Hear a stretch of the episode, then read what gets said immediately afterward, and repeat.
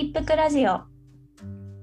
このチャンネルは日常的に介助が必要な人とそこに関わる人が障害者というだけで直面する社会の面倒くささからちょいと一服できるラジオチャンネルです。パーソナリティは私のぼさんと。私、ダーシマが、えーお送りさせていただきます。はいよろしくお願いしますよろしくお願いします。はいあちょっと噛んでしまいましたタイトルコールがいいですね。ライブ、ラジオっぽい感じですね。いいですか？時々、時々噛まないと、なんかこう、ラジオっぽさが伝わらないかもしれない。そうですねなんかいつも同じ感じだとちょっとね不自然なんではいそうなんですよ。よかったらあいや、ちょっとこれ、あのー早速あれなんですけど、あのー皆さんに報告というか、はい。しな、もうしときたいなと思いまして、はい。あの先日12日火曜日に私 NHK に出演いたしました。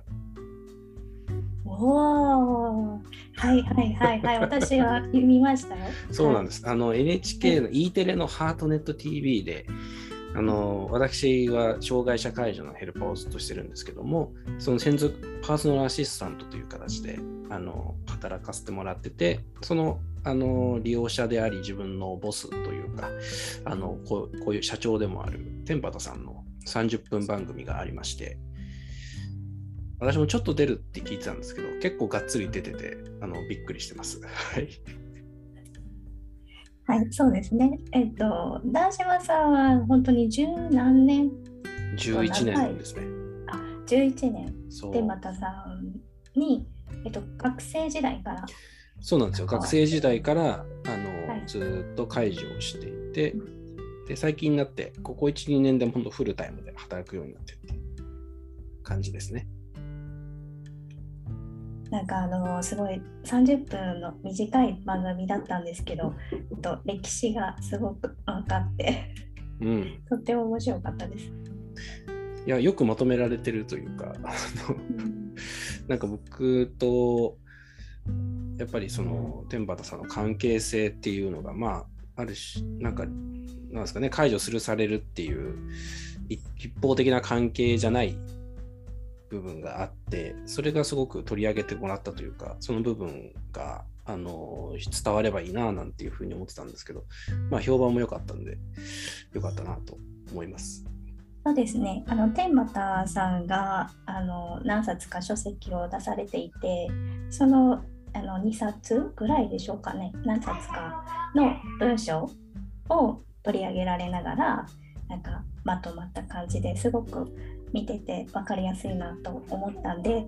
まあちょっと再放送とかねまだあればいいなと思います。ですね。うんはい。はい。ですね。はい。じゃあ、今日なんですが、えっ、と、ゲストの方をお招きしています。はい。えっ、と、今日のゲストは、小林弘子さんという方です。おーはいで、まずちょっとプロフィールの方をあのいただいているので、それを読み上げたいと思います。はい。小林弘子さん、1967年生まれ、夫と娘、息子さんと静岡県在住。14年前に事故で脊髄損傷になり、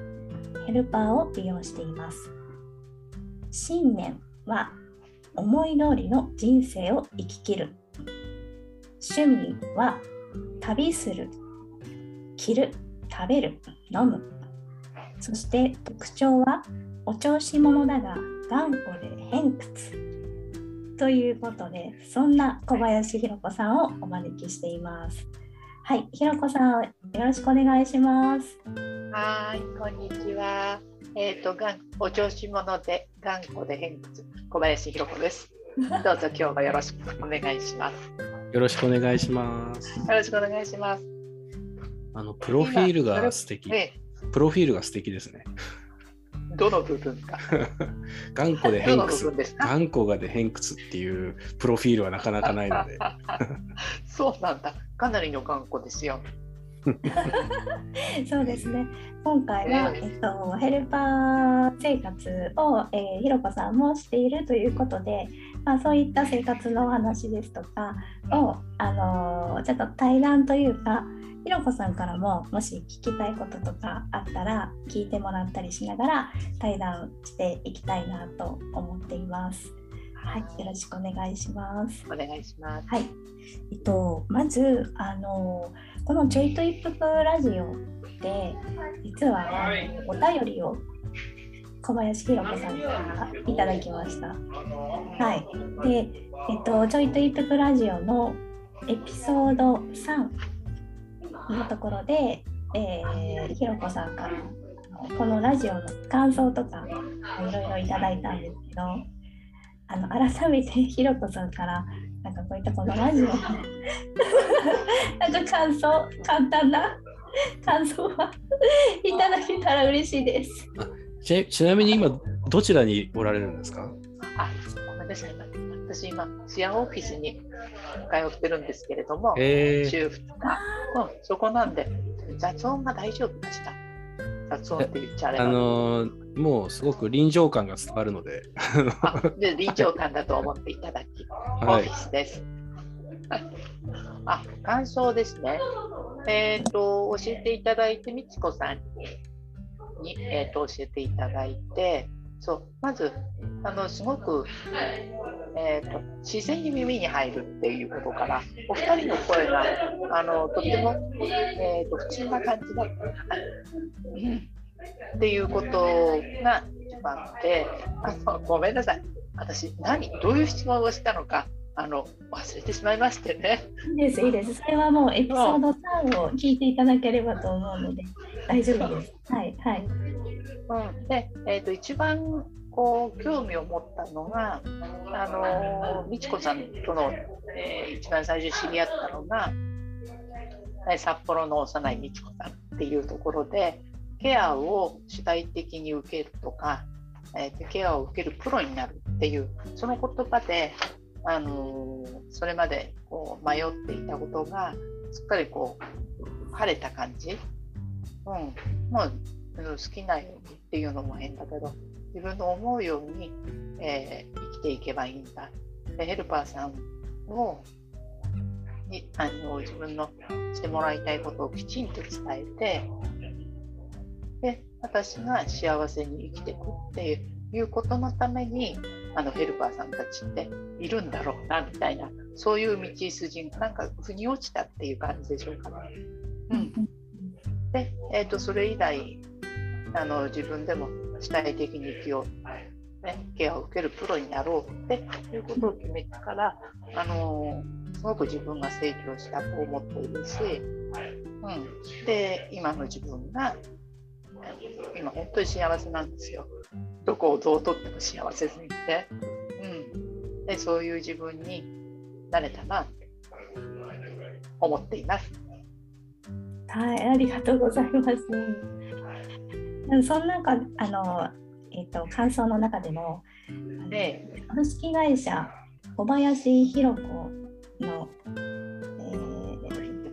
お話をしていただいて、えーえー、その舵取りをするのは自分自身であって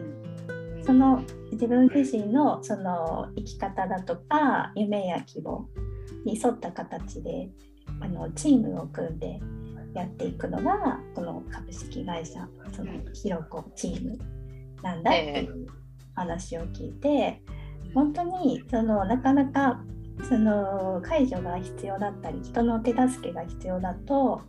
あのどうしても気持ちが小さくなっていくっていうか助けられてるんだとか自分は何もできない人間なんだって思いがちなんですけどそれをあのひろこさんが分かりやすい形であの言ってくださったのですごい勉強になりました。あありがとうございます。今私もいいこと言ってるなって気がついちゃった株式会社小林弘子の社長なんですよ。あ素晴らしい方ですね、私。うん、でもその考え方で合ってると思っていて、うん、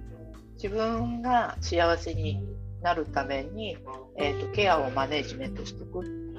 ん、自分が社長になってそう舵取りをするっていう。まさしくそれはあの会社をやってるっていうのと同じだな思っています。そのあの株式会社って考え方僕もすごくいいなと思ってて多分あの介助者との関係だったり周りの人まあ、あの支援に関わってくれてる人たちとかご家族とかいろんなチームっていうくくりだと思うんですけどあの多分、ま、あの自分の人生を任せすぎてもダメで一方であの自分で全部決めすぎてもいけないっていうことなんだろうなってすごい伝わりました。うん、本当に周りを見ながらこう力を押してみたり引いてみたりっていう本当に舵取りが大事なあの仕事だなってここのところ特に思いますね。その決めすぎないでもぶれすぎないっていうなんかそういうかそういうその微妙な舵取りが本当に難しいなってそうそうですよね。思ってます。うん。うん、なんか強く出過ぎちゃうと、結局なんていうのかな、ヘルパーさんのことも尊重しつつ、自分も尊重してもらうっていう、あの同等の立場を目指していて、でえーと、かなり前にあのヘルパー事業所の方に、えーと、何か、えーと自分のこうケア内容について話してでそれに関してのこう考え方を聞きたいヘルパーさんたちにどう考えてるのか聞きたいからあのそういうなんか会のようなものをね一度したいんだと伝えた時にあのヘルパー事業所の方がいやヘルパーは、うん、利用者さんのことを全部聞くっていうふうに教育をされてるのでそういう会を開いてもらっても何も話せないと思いますって言われたことがあったんですね。うん、なんとなく意味分かりました今の説明で。うん、っていうのはでその時にあのちょっと衝撃的でショックでであまりにもそれだとあの当事者があれこれしてっていうのをただ機械のようにアシストしていくっていうのは人間的なつながりが全くないなと。思って。で私は、えー、ヘルパーさんたちの仕事ではあるけれどもちゃんと自立してもらいたい気持ち的に子として仕事をしてもらいたいと思ってるんですよ。個人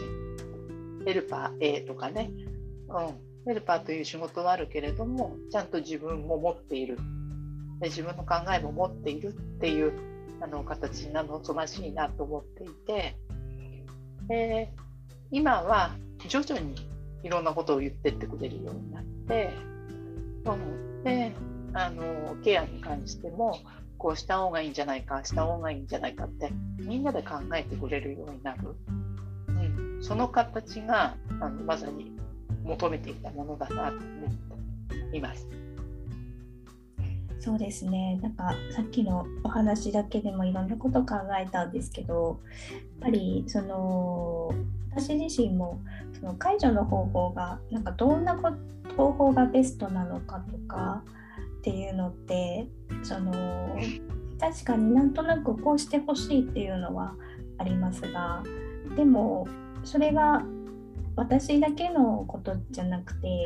その介助者の人の例えばその体型だったりとか得意不得意だったりとかどうしてもその同じようにはいかないことってすごくたくさんあってあのそこをその埋めていくためにはうんとその利用する側の意見ももちろん必要だけど介助者の人がなんかどう考えてるのかとかあどうした方が楽なのかとかなんかそういったこともなんか聞いていかないと本当にいい答えが導き出せないっていうかで私もなんかなんていうか常に試行錯誤だからこれが正解っていうの全くなくてなんかそういったことをちょっと一緒になんか積み上げていけるような関係性が築けたら一番いいんだろうなって思ってます。今はどうですか、うん、今はどうですか？今はどうですか？みちこさん。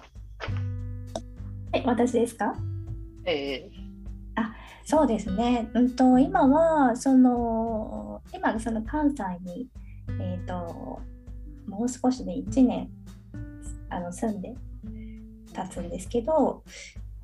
あのまずその最初の関係構築みたいな時期を経てきて本当にこれからだなってあの思っています。でそこがあの事業所さんの考え方もあるしいいですね、で個々のヘルパーさんの考え方もあるので、うん、もう本当にそれはあの対対話？を話話していくしかないなっていうところで、はい、これからだなと思ってます。いやーなんかそのあたりすごく僕も介助者の視点でいろいろ考えてることが多くてあのー、ていうかやっぱりいろんな相談を受けたりとかあの他の介助者の方からの話を聞くときにだったりあの当事者の話方からお話聞くときにその介助関係ってやっぱりまあやっぱり人間関係でもあってその障害者介助の世界でいうと結構あの黒子でいるというか主体性を消すっていうことが介助者の側が主体性を消すっていうことがあの当事者の主体性を守ることでもあるっていう考え方って結構ずっとあったりとかしててでまあ利用者の方の意思を尊重するっていうのはまあ原則としてあったりすると思うんですよね。でそれは一方でやっぱやっぱ正しいと僕も思っててあのなんていうかあの結局なんていうかなその介助者の意思で当事者の生活がコントロールされるっていうことは歴史があったりとか、ね、なんかそれって結局本末転倒だったりとか、うん、だと思うからやっぱりそこはこれは当事者中心の生活を自分たちは支えてるサポートしてるんだっていうふうにあの考えなきゃいけないなと思うんですけど一方であの主体性を消すって言ってそれって本当にできるのって思うんですよね。あの主体性を消すって言ったって主体性を消している人がそこにいるっていうなんかなんていうかな、うん、あのやっぱその場をに影響を与えてるのは事実でなんか何も話さない何も言われた通りにするっていう人がずっといるってなんか場にいい影響を与えつ与えるのかなとかっていうのはこう結構悩みとしてみんな持ってたりとか。うん、でこのコロナ禍でなかなかあの外に行けなくなると1対1の介助者と 生活が家であるっていうと気まずくなるというか気が詰まるっていうのはよく聞きますけど、そのあたり、小林さん、どう思われますか？あというか、大島さん、先に私の質問多いですか？はい、緊張するな。はい。はい、大島さんは、その天畠さんとの関係っていうのは、えっと、どちらなんですか？これはですね、あの、これは、どっちかっていうと、主体性を出せっていう方なんですね。で、あの、まあ、それはなぜかというと主体性を消されると解除が成り立たないっていうのがあの天畠さんの場合はあってなぜかというとあの天畠さんは発話困難であのコミュニケーション解除でなおかつその天畠さんと共同共有知識を構築していきながらあの天畠さんに提案したりとかあの天馬さんのあの意思をより解釈してより早いコミュニケーションをするっていう主体性が求められたりとかいろんな提案が必要じゃないと生活がどんどんなんていうかこう狭まっていくっていうのがあるのでだからそういう意味ではあの介助者に結構影響されやすい生活が影響されやすいけどそのリスクは天馬さんを負っているっていうのはよくご本人から話はありますね。なんであの自分は結構自分を出して介助現場にいるのでそのなんか死体を消すことの辛さは感じないけど自分の発言がテマさんの生活のクオリティにも影響を与えるっていうことの責任っていうかあの重さはよく感じますね。あそれあたりは天畠さんはご自身はどう考えてるんですか？嫌だと思ってるのかな？実はそのあたりが、うん、そのあたりがあのあの NHK のハートネット皆さん最後放送ぜひ見てほしいんですけど、はい、あのよく言ってることでそのなんていうかな主体性をだんだん侵されていく感覚というかあのなん介助者例えば天畠さんはあの論文を書く研究者でもあるのであの研究を介助者と共同作業みたいな形でやっていく中で本当に自分のこれは論文と言えるのかっていう思いを持つことになったりとか、それはつまり介助者の提案に乗るとか介助者の、まあ、知識が時折自分より強高くなる時これは本当に自分の論文なのかと思ったりとか。あとはやっぱりこう介助者にある程度任せるっていうことはあの天畠さんこっちこうなんじゃないですかっていう風なあの反論も言われる時があったりとか。そうするとだんだんだんだん生活の中にこう介助者の影響が強まっていく部分もある。そこはすごくジレンマみたいなことは今もおっしゃられてますね。ただそれ以上にやっぱり自分の言いたいこと伝わる伝えることが社会に伝えられるっていう良さもあるっていう、うん、っていうことはおっしゃられてました。あの私がこの頃、えーと、その介助者との生活で考えることはあのもちろん私が主体的にっていうのはあるんだけれどもそこを新しい観点で補ってもらって120%を140%にする、うん、そういう感じがいいなと。1人だけだったらあの、えー、っとこうアイデアはここまでだけどまた介助者が新しいアイデアを、えー、出してくれることによって120、140%を出し切れる。でもちろんその時にはあの介助者のアイデアが自分も納得っていうのが前提なんだけれど、そういう生き方をしてもいいんだろうな、うん、人の力を使って自分の肥やしにして、うん、もっと自分を成長させる大きく見せる大きく見せるっていうのかな、うん、よくしていくっていうのはそれでいいんだろうなってこの頃はそう思うようになってから楽になったなっていうかあの私なるべく楽したいんですよ。できることはすごいやりたいんだけどそうじゃない部分でいいものはどんどん取り入れていきたいし、うん、そこで、ね、一番身近にいるあのヘルパーさんたちがいいアイデアを持ってるんであればそれもいただいて私のものにしちゃおうみたいな感じで、うん、できます。うん。美智子さんはどうなんだろう？えっ、ー、とそうですね私も、まあ、基本はその自分が、まあ、そうこう考えたことっていうのを基本にやってはいるんですけど本当に細かいこと例えばその料理にしてもなんかこういう風に作ったらなんかもうちょっとこういう味になるとか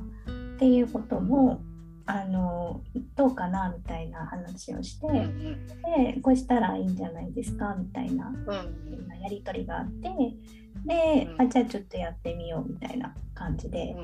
やって、あこっちこういう味付けもあるよねみたいな感じで気づきがあったりあとそうですね例えば、まあ、解除する時にもうんそうですね。なんか体の持ち上げ方とかは結構私もあのやり方がちょっと確立してきているっていうのもあるのでそういうのは結構もう事細かに伝えて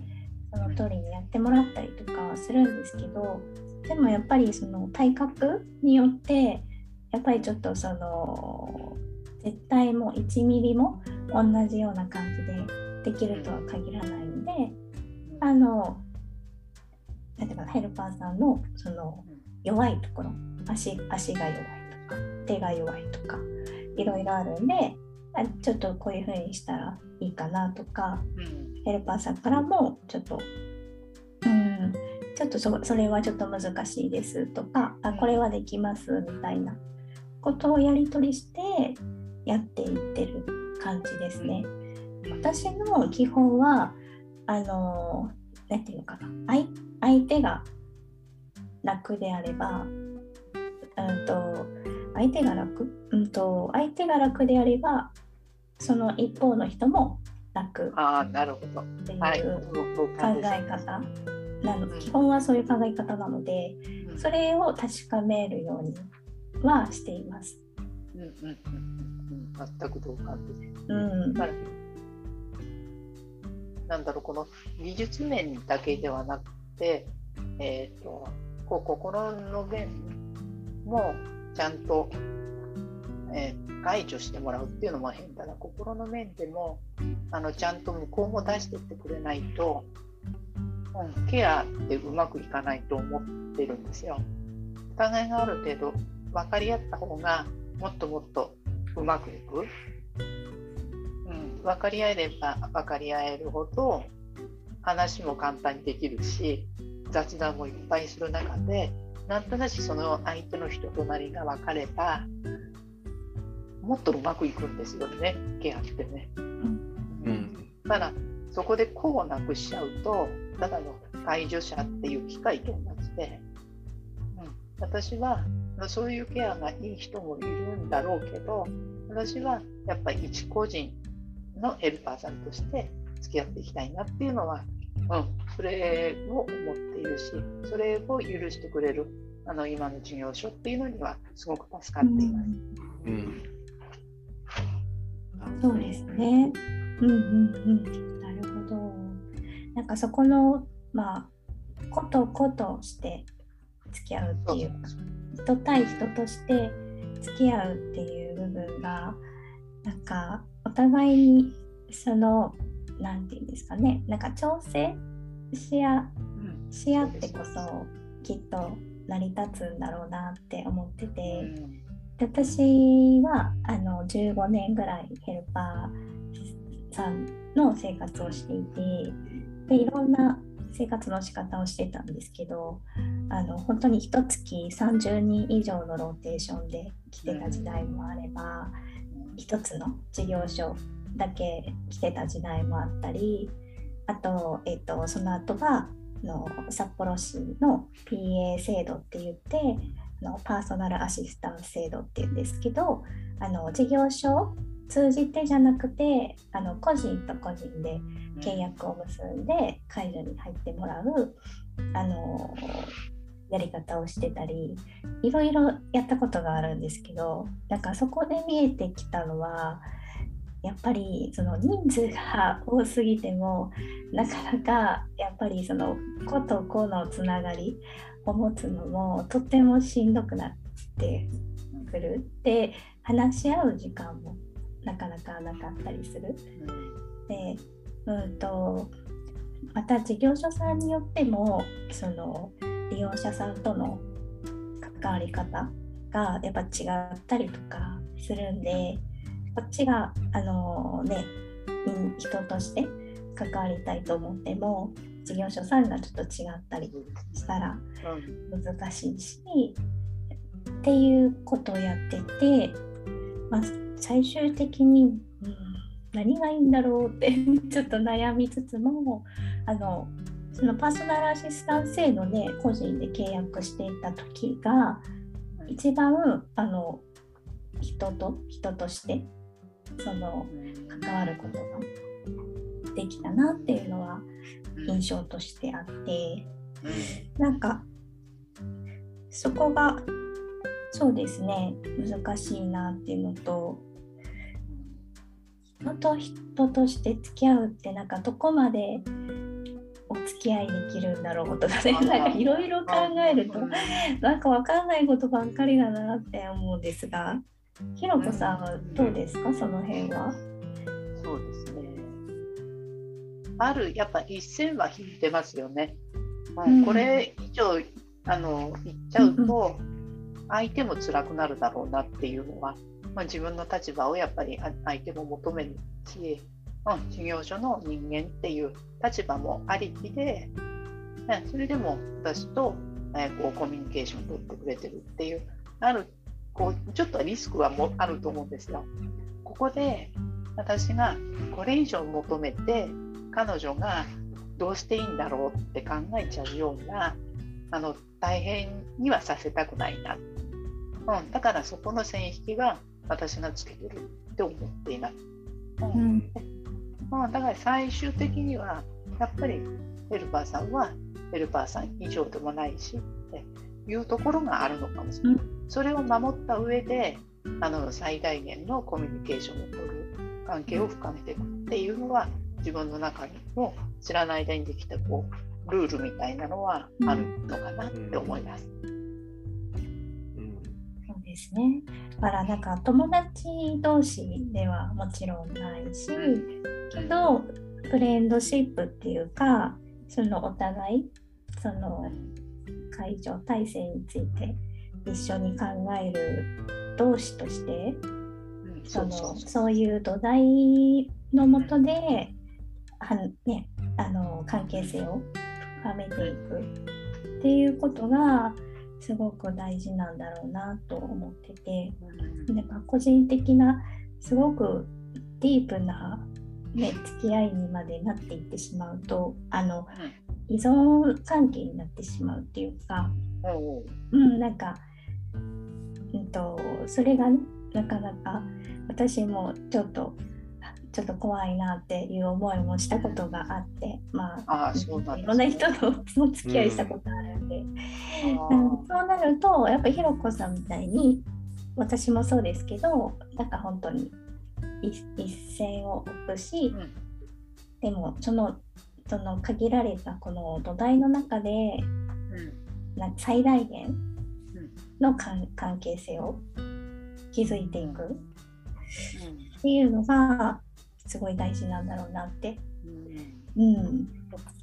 私があの思ってるっていうかそういう考えるようになった、えー、きっかけっていうかやっぱ一緒に、えーと、いる時間1時間であったり1時間半っていう時間をいかにお互いにいいものにするかって考えるんですよ。うん、それは、えーと、気持ち的にもそうだし、えーとえーと、ケアをちゃんとしてもらってその後に続く自分が良くなること、うん、であり、えーと、ヘルパーさんたちが私と話すことで、まあね、単純に楽しかったって言ってもらうでもいいんですよ。でそれプラスあのこういうケアの仕方があるんだっていうのを自分のスキルも上げてってもらう。うん、でそのためにのこの1時間1時間半であってそのケアをっていうものにをいかにいいものに2人で作り上げていくかと思っていて、うん、でそのためにお互いの力を出し合って最終的に、えーと、気持ちよくあの今日はケアができた楽しかったってヘルパーさんが帰っていくことと自分がこの後えーと、自分が活動するのに、えー、十分なケアを受けて元気で気持ちよくいられる。そういうケアをあのもらう、うん、その2つのゴールそれぞれの2つのゴール。がイコール、えーと、ケアを共有した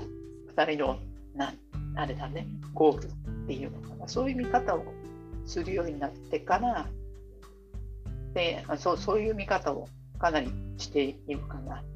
うん、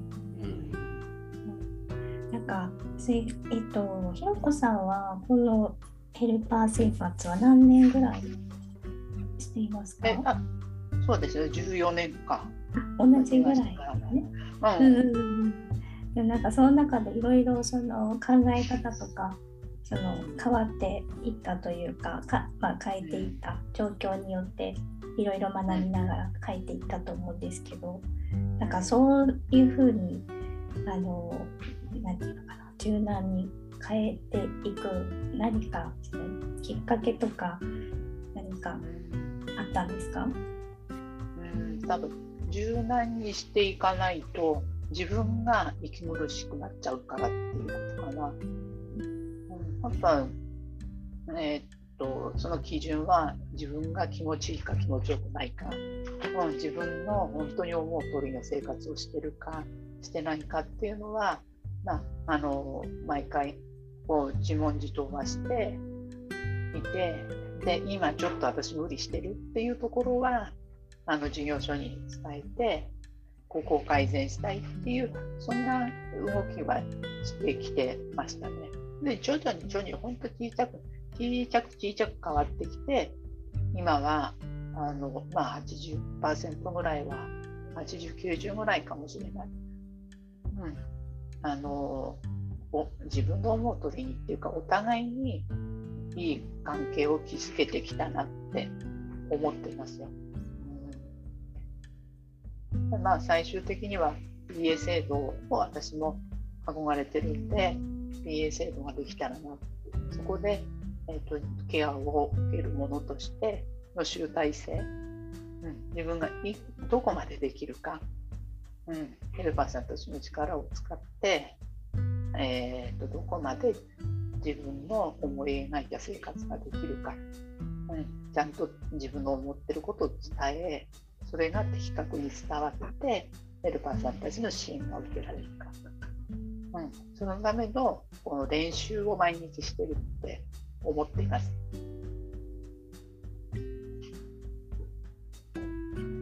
いや、いい、いいですね。なんかすごく。いいですか？いや、いい。いい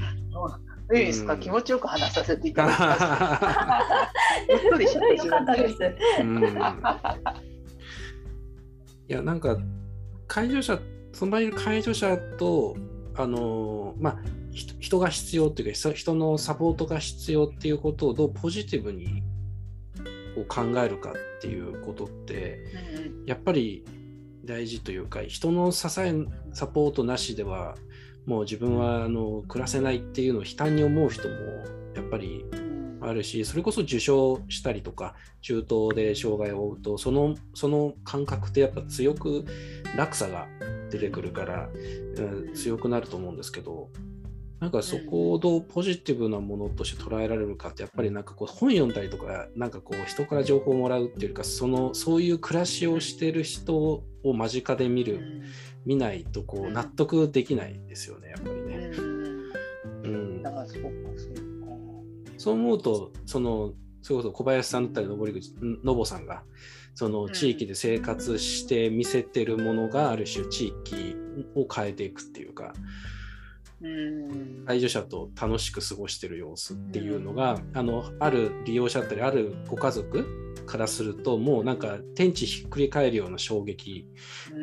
かもしれないですよねなんかね。うん、うん、すごいそういう人生活を見せていくっていうことも本当大事だなっていうふうに聞いてて。あ本当にそうです。よ、うん、私はもうそうそれが大事そうまさしくそうだなと思いやってますよ。うん、うん、そうなんそのちょっとあのもうすごく話ずれるかもしれないんですけど最近、はい。最近すごくよく思ってることで、なんかあの、反応、反応反 X って知ってます？なんかその、半分、生活の中で半分農業やって、仕事としてで残りをあのなんか X ってのは自分のやりたいことをやって 生活成り立たせるってやるんですけどいやなんか反反介助者反 X みたいな感じで なんかこうあそうそうですそうそうねそういうので地域の人いろいろ関わるってすごく、うん、なあの生活が安定するっていうのがまずあるんですけど、うん、プラスあの生活をやるために、えー、捨ててこなきゃ捨て捨ててきたいろんなやりたかったこととかを、うん。実現できるっていう意味で、結構ヘルパーの中でもあのそれこそ音楽バンドやってるロックバンドとかパンクロックやってる人が、あのヘルパーやったり芸人やりながら介助者やってたりとか、あのそれこそアーティストダンサーやりながらっていう人いろんな人がやっぱ話聞くといるんで、なんかそういう人たちが集まるとそれぞれの一芸持ってる人たちが集まるとこうなんかなんかこの集団というか例えば小林さん中心とするこの集団で何かできるんじゃないかみたいな気持ちにもなりそうですよね、うん、なんかね。そうそうそれぞれの個性をね出してもらえばすごくいいと思うんだけどな。ね、なんか。ね、サーカスやるとかやりましょうかとかわかんないけど。あ、あ、いいのいいの、そういう楽しいやつね。そうそうそうそう。バカみたいなやつ。そうやってね、ちょっとうまくいかなかったらやめやめればいいからって。その感覚、その感覚。そうですね確かにそのねに日常生活の介助だけではなくてその何て言うのかなプライベートだとかその生活じゃない部分でなんかプラスなことをしていくとまた違った風景が見えてくるというか、うん。あの本当にだいぶ前なんですけどそれこそ、まあ、ヘルパーさんも含めてあの毎年やっているうと車椅子マラソ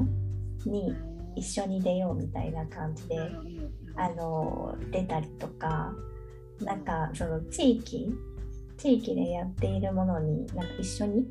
参加していくっていうのもすごく面白いし。うん。なんかあそう。なんかそういったこともなんかやるとまた違った面が見えていいのかなって、うん思いました。うん。なんか影響し合っていたいなと思っていつでもうん。ヘルパーさんも。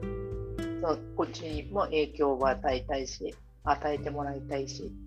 であのーなんかコミュニケーション取ることって、まあ、あの障害を持ってこうケアが必要な人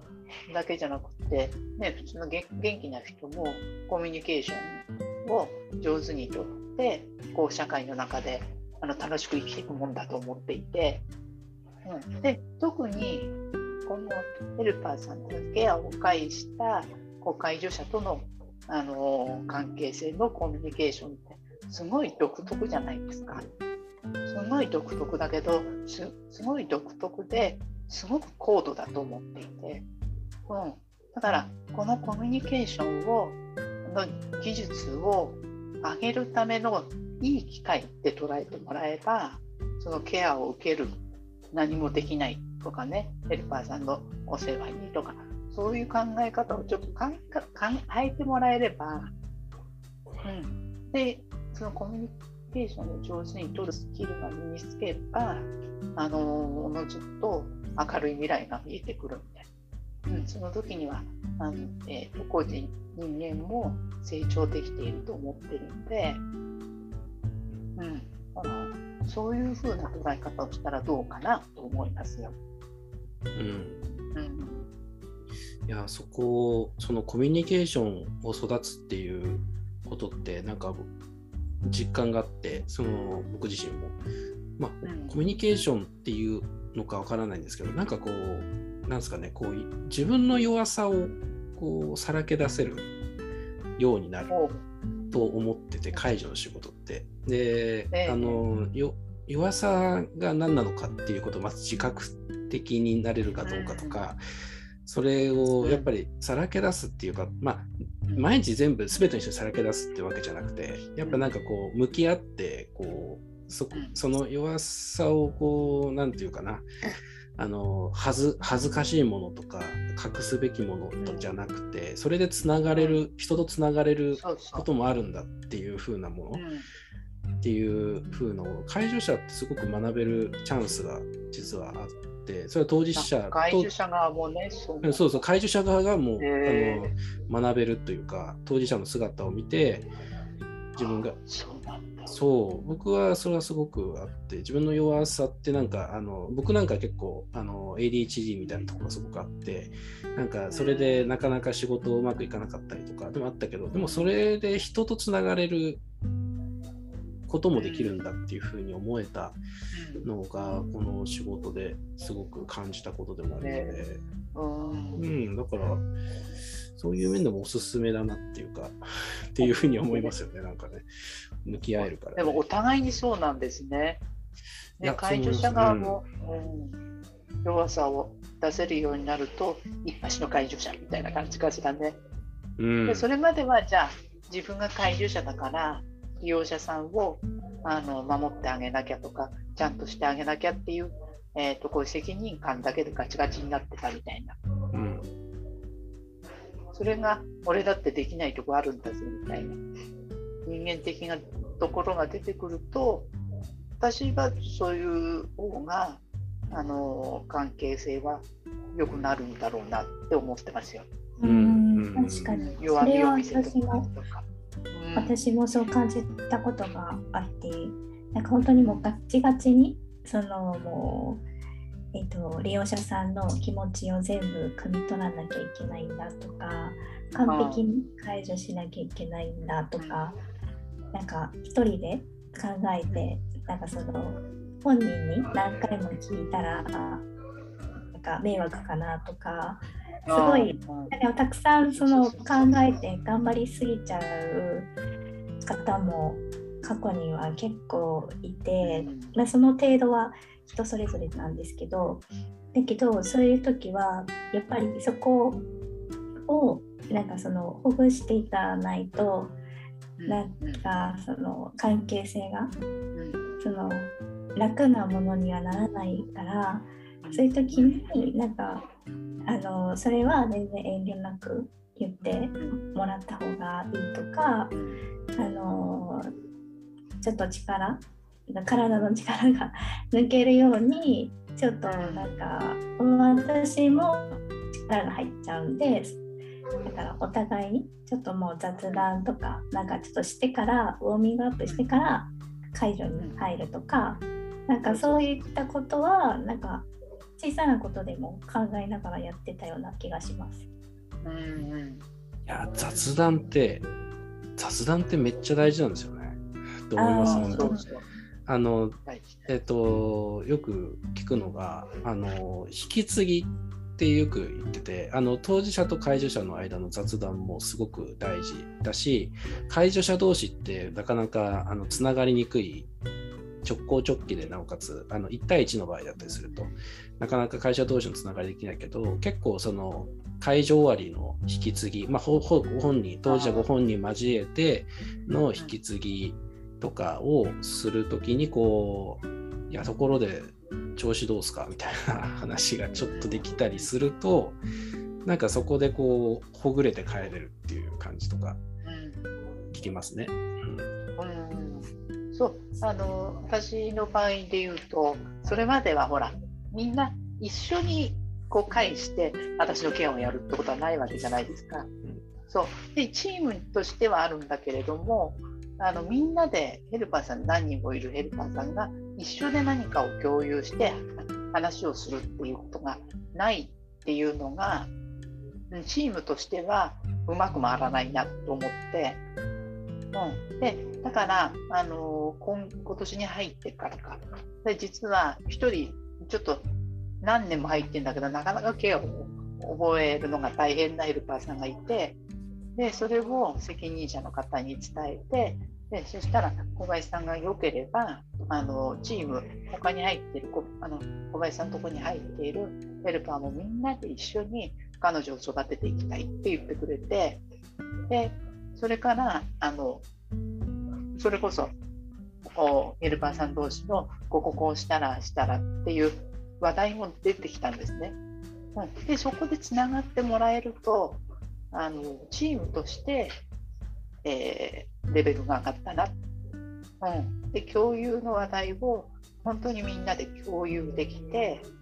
えー、いるなっていう感覚。でそれで、うん、みんなの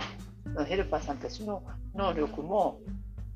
まあ、偉そうに言うと上がってるっていうのを実感してますよ。うん、だから横のつながりっていうのがすごいヘルパーさん同士も仲良くいてくれなければあの私の生活はまた変わってくるだろうなって思ってます。うん、そうですね。なんかあの横のつながりチームなんだけど会社同士に横のつながりがなかったりすると介助者の全部のほ矢印があの小林さんに向いてる状態っていうことですよね。それも辛いんだよ。そうですよね。そう。だからこそちょっとちょっとそれも、まあ、ま真ん中にとあの小林さんがいるのも大事だけど、うんうん、あの小林さん中心のチームなんだけど、うん、なんかこうある程度のこうどうどうやるかっていうところをみんな話し合ってもいいのよみたいな、そこら辺のあれがあるかどうかってことですよね。うんそうですね。なんかその、まあ、その本人の生活なので、その本人が舵取りするのはもちろんなんですけどなんか同じようにあの一緒にチームになっていってる人があのちょっとあこうすれば楽なんじゃないのとかあとこうしてる時ちょっと緊張するよねみたいななんか気持ちの部分だったりあと解除方法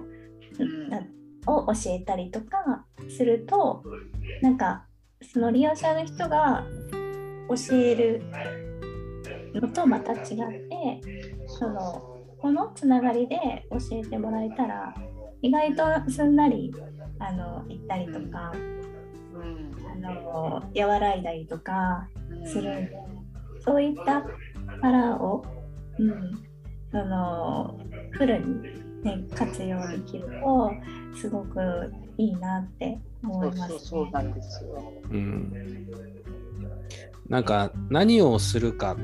よくなんか What to do って言うんですけどな何をするかはあの当事者本人が決めて How to do というかどどうやってするかっていうところをある程度任せるっていうヘルパーに任せるっていう考え方も確かあるような気がしますね。確かに。そそれはある程度。あいいですか？いいですよ。ある程度、はい、うん、ある程度ご自当事者の方があの自分を持ってちゃんとこう、いないとあの難しいかもしれないね。流されちゃうようでは、うん、そこの「How to do」のところを介助者があのちょっと力加減が大きくなりすぎちゃうと、揺らいでっちゃうから、まあ、もうその当事者の、うん、土台がしっかりしてるっていうのが最善あの最低限必要なことなのかなと思います。うん、うん、うん大事ですね。うん、そうですね。やっぱり私もあの何をするかっていうのは決めるんだけど、あのどうやってするかはやっぱ一緒に考えたいっていうのが私もあって、うん、うとそれを任せるというかある程度その信じる心の余裕もあの必要だなって思う、うん、一方で何て言うのかな置き去りにされたままそのやり方とかを決められてしまうと、うん。ね、えちょっと待ってついてきてないんですけど私はみたいな感じになって、あな私の話じゃなかったっけっていうことにもなってしまうのでなんか本当にその共有し続けるというか、お互いにその同じことまあその今考えていることをそのお互いに知りながら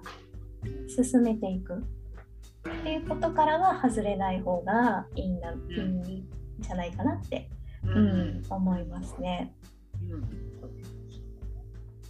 うん、なんか最近になってようやく任せようかなっていう余裕が私も出てきて。そうかその余裕だよね。そ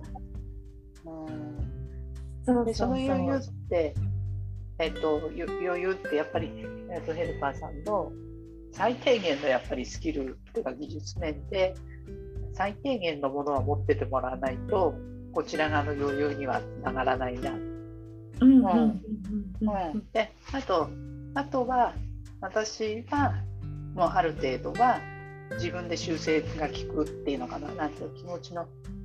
行き過ぎちゃってヘルパーさんの方が行き過ぎたりやり方が違うとかっていうんだったらあそれ違うからやめてって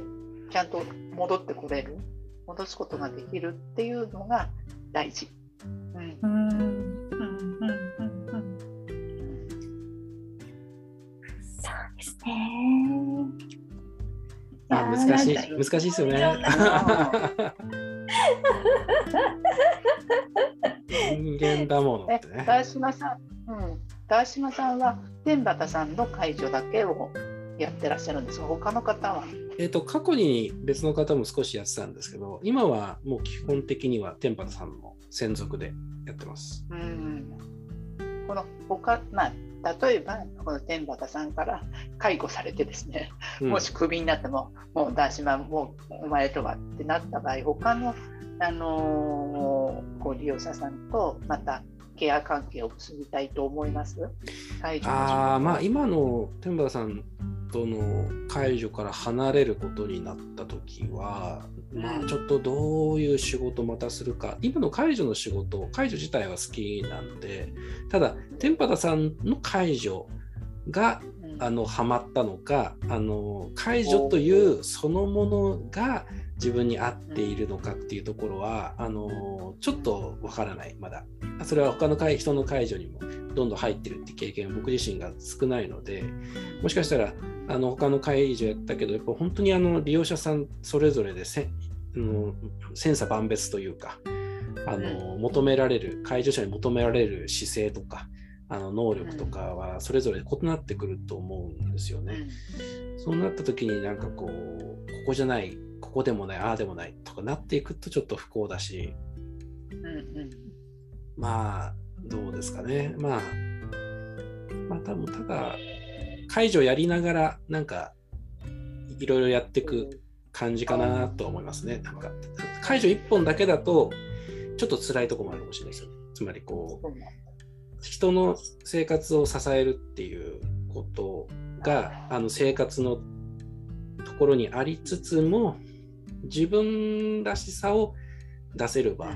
を持っとくとなんかこうなんだろうね。こう精神衛生上いいような気もして僕自身は。なのでまあ反介助者反 X みたいな。うんうんうんのはすごくいいんじゃないかなと思ってます。うん。でも多分介助者としてそういうあのプラス X があるプラスアルファがある方が魅力的な介助者だと思う。うん。うん。うん。うん、そういっぱい持ってれば持ってるほど、うなんかこう興味深いな。そう。なんか無理しなんか変な無理はしていないっていう感じ？介助者が。なんかこの介助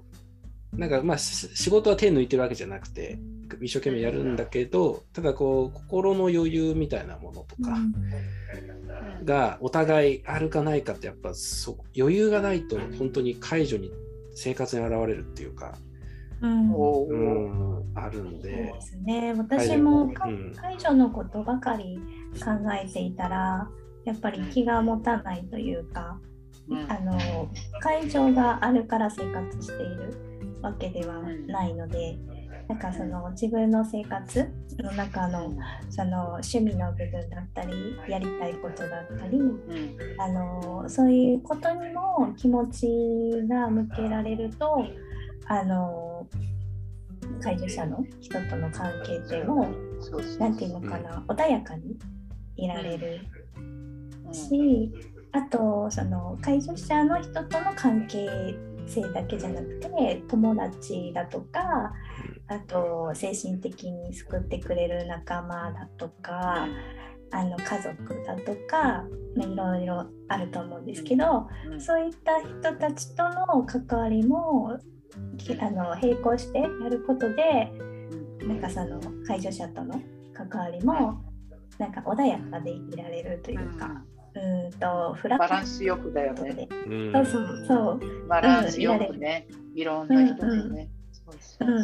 なんかやらなくてもいいそのなんていうのかなイライラとかあの誤解だとかをしなくて済むと思うんでだからそういった意味でそのもったいないからあのいろんなバランスを利用者としても取った方がいいなと思うんで、また島さんが言ってた解除する側もそういうバランスっていうのはなんか大事なんだろうなって、うん、思いました。ううんん、ですねね。あの大島さんは介助をしていてどこが一番こう自分に合って一番楽しいっていうかいい時間っていうのはどういう時間なんですか？介助者から見た。この魅力っていうのかな。一般化できるかはわからないんですけど、うーん、なんですかね。なんか、難しいな。なまあ、あの今自分はあのそのテンバタと一緒にあの一般社団法人を設立してその運営を一緒にやってるんでそこでいろんな活動が広がっていくこと自体はすごくやりがいが持ってたりはするしそれと介助の時間がすごくクロスオーバーしてるんでなんかあと仕事仕事と仕事じゃないって線引きが曖昧に なってきてる感じっていうかはすごくあるんですがうん介助っていうこと考えたときにはまあその利用者、天原さん、僕の場合天原さんですけど、利用者さんと何か、なんかそこに、この時間、なんていうかな、この、自分も入れたっていう感じ。なんていうかな、難い、ちょっと哲学的な感じになっちゃうな。なんだけど、いや、うまく言えるかわからないんですけど、こう、えー、っと、こなんだろうな、体をの、体を動かして、こう、何かこなして、あの、どうにかこの時間こなせただとなんかすごく疲労体の疲労と精神的疲労がすごくあるんですけどなんかこうもちろん身体介助も一生懸命するんだけどなんかこう同じ時間なんか同じも感動を共有するっていうか、うん、なんかこうなんかまあなんかこう暇だったねこの時間とかでも別にいいんですけどなんかそうっすねみたいな感じがなんかそのなんだろう、あると、なんか人間と人間でここで入れたっていう感じがあると、ああ、これ豊かな仕事だなと思いますよ、あ、本当にそうですよね。うん、本当にそう。わかります？のぼさん。わかります。わかりますというか、あの、そうですね。なんか利用、まあそうですね。利用してる立場から考えたときに、確かになんだろう。同じ時間を共有するとなんか終わった時にさようならってする時にやっぱ表情が違う。あの声も違うし、うん、わかります。違うなと思って。まあでもだからといってなんかいつもそのなんかね、なんかイベントがあった方がいいとかなんか一緒に時間過ごしたらいいとかそういうことではないんだけど、うん、その中でもなんかこの1ヶ月にこの日なんかすごくハプニングがあったりあのイベントがあったりして、うん、いやこれ失敗したよねとかこれ楽しかったよねみたいなことがあるとなんかガッとなんかなんていうのかなその介助者の人との関係性がそうそうそうなんていうのかな。ななんて表現したらわかんないんですけどなんなんていうんだろう。気持ちの中でなんかちょっと一つになったっていうかあそうそう。本当に一体化できたみたいな時間、終わった一日が終わったみたいな感じに、うん、あのなる。その瞬間がすごい面白いなって、うん、思いますね。うん、そう全く同意見です。とそそこですよね。一つになって、同じ時間をこの人と過ごしたっていうような何かがこう、心の中に残った時は、うん、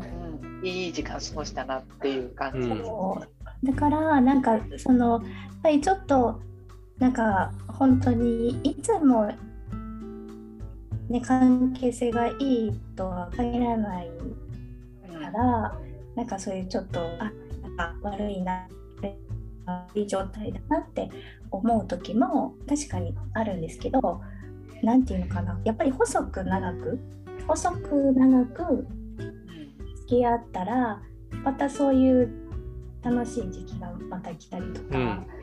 あの時間が経ったことで分かり合える部分が出てきたりとかするんで本当に細く長く続けていくことがすごい大事だなと思ってます。うん、なんかね常にあの向き合うのもし向き合ってるのもしんどいし、うん、あの両者だの当事者の人だってその一人でちょっとぼーっとしてる時間も必要だしあの試作する時間というか。で、まあ、なんか毎日楽しいってまあそそ仕事なんでそんな単純なもんじゃないっていうのは前提とあるんですけど時々そういう時間があるとあなんかこの仕事続けられるなって思うですよね。多分ね。なんか向き合うっていうよりか、まあ、一緒に横にいる感じというか、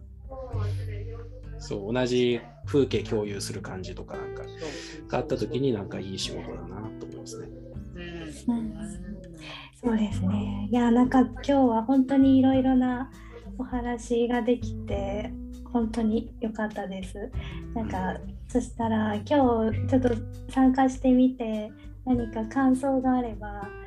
それではい今日は終わりたいと思いますので感想をいただければと思います。はい。えっ、ー、と、えー、それ十何年前に介助が必要なみ、ねえーと、状態になった時に、あのー、すごく生きづらいなっていうのは一番最初にあったこれからどうやって生きていけばいいのかえっと、法にくれてたんだけどあのこの介助を受けるっていうあのチャンスをさっきも言ったようにどちらにしろ今後も一番多く出会う人たちなわけじゃないですか。ね、あのヘルパーさんとかあの助けてくれる人たち。そういう関係をせっかくのそういう関係をやっぱり無駄にしないで自分の肥やしにもしたいし、まあ、相手の肥やしにも自分がなっていきたいなって改めて思いました。で、えーと、と島さんの介助者側の視点ってどうしてもなくなってしまうんだけれどもそういうことももっともっと聞いていけたら、もっといい関係が作れるんじゃないかなでそのあたりはあのヘルパーさんたちともの気持ちをもっと引き出していっていいんだなと思った、えっと、今日でした。ありがとうございます。はい、小林弘子さん、今日はありがとうございました。はい、ありがとうございました。ありがとうございました。今日はこの辺りで。はい、ではまた。はい。